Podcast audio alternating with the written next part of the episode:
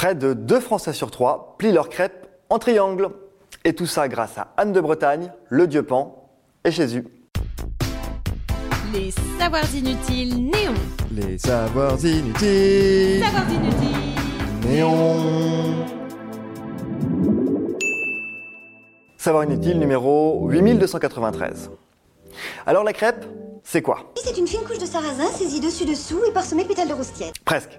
La crêpe, à la base, c'est simplement une mixture composée d'eau et de céréales écrasées qu'on mange depuis au moins 7000 ans. La crêpe française, pardon, bretonne, telle qu'on la connaît, elle, date du 12e, 13e siècle. Les croisés viennent de rentrer d'Asie et ils ont apporté avec eux une nouvelle céréale, le sarrasin, aussi appelé farine de blé noir. Alors on reprend. Le sarrasin, qui n'est pas d'ailleurs vraiment une céréale, hein, mais ce qu'on appelle une pseudo-céréale, comme le quinoa, car contrairement au graminé, il est plus riche en protéines et il ne contient pas de gluten. Et c'est là qu'arrive Anne de Bretagne.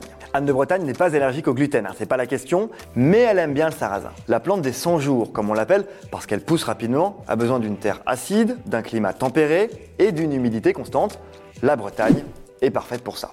Devant cet aliment, facile à produire et très nourrissant, la duchesse généralise son exploitation et la galette de sarrasin devient un aliment de base qu'on appelle pas encore la crêpe mais la crispe, du latin crispus, frisé. Alors on met quoi sur sa frisée? Sans grande surprise, le trio tête est composé de confiture en troisième position, pâte à tartiner en deuxième et bien sûr, sur la première marche du podium, la crêpe au sucre. Vous avez de la pâte? Vous avez du sucre?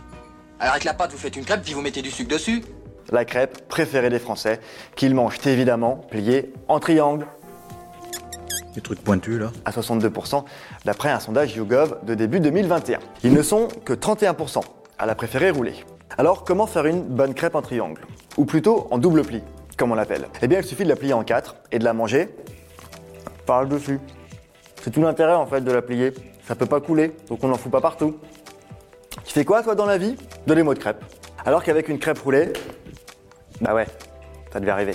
Alors 62% pliés, 31% roulés, que font les 7% restants? Il y a la méthode en journal, c'est-à-dire simplement pliée en deux, la crêpe pliée en enveloppe, en cornet, en éventail, en chausson, en aumônière ou encore en gâteau de crêpe. Mais alors, pourquoi la rouler? Eh bien pour être riche. En tout cas, selon la tradition de la chandeleur. La chandeleur, c'est cette fête qui se tient le 2 février, 40 jours après Noël. À l'origine, les Romains la célébraient en l'honneur du dieu Pan, en agitant des flambeaux dans les rues, et la farine excédentaire de l'année précédente servait à confectionner des galettes, symbole de prospérité et évocation de la forme du soleil, donc de la fin de l'hiver. Faire des crêpes à la chandeleur, c'était globalement célébrer le fait d'avoir passé l'hiver et miser sur le fait de survivre un an de plus, et ce serait déjà pas mal. C'est au 5e siècle que le pape Gélas Ier en fait une fête religieuse qui commémore la présentation de Jésus au temple. Dans la loi juive, en effet, les parents doivent emmener leur enfant mâle être purifié 40 jours après sa naissance, et le 2 février, ça tombe bien, ça correspond 40 jours après la naissance du petit Jésus.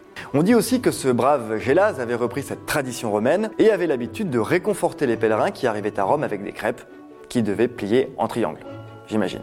En France, le résultat de toutes ces traditions a été de faire sauter la crêpe de la main droite en tenant une pièce d'or dans la main gauche, sans faire tomber la crêpe évidemment. Si on réussit, on enroule la pièce dans la crêpe qu'on dispose en haut de l'armoire de la chambre et un an plus tard, tu sors la pièce de ce truc dégueulasse, tu vas la donner à un pauvre dans la rue et là, t'es tranquille pour un an. Oh merde.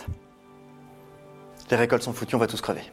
Quant à la dernière crêpe de la fournée, celle qui est souvent trop petite parce qu'il n'y a pas assez de pâte, on l'appelle le galichon ou la crêpe du chat, mais ça, c'est vraiment inutile de le savoir. Si ce podcast vous a plu, abonnez-vous, likez, commentez. Les Savoirs Inutiles Néon, c'est aussi une appli et un compte Insta. Et Néon, c'est sur neonmac.fr et tous les deux mois en kiosque.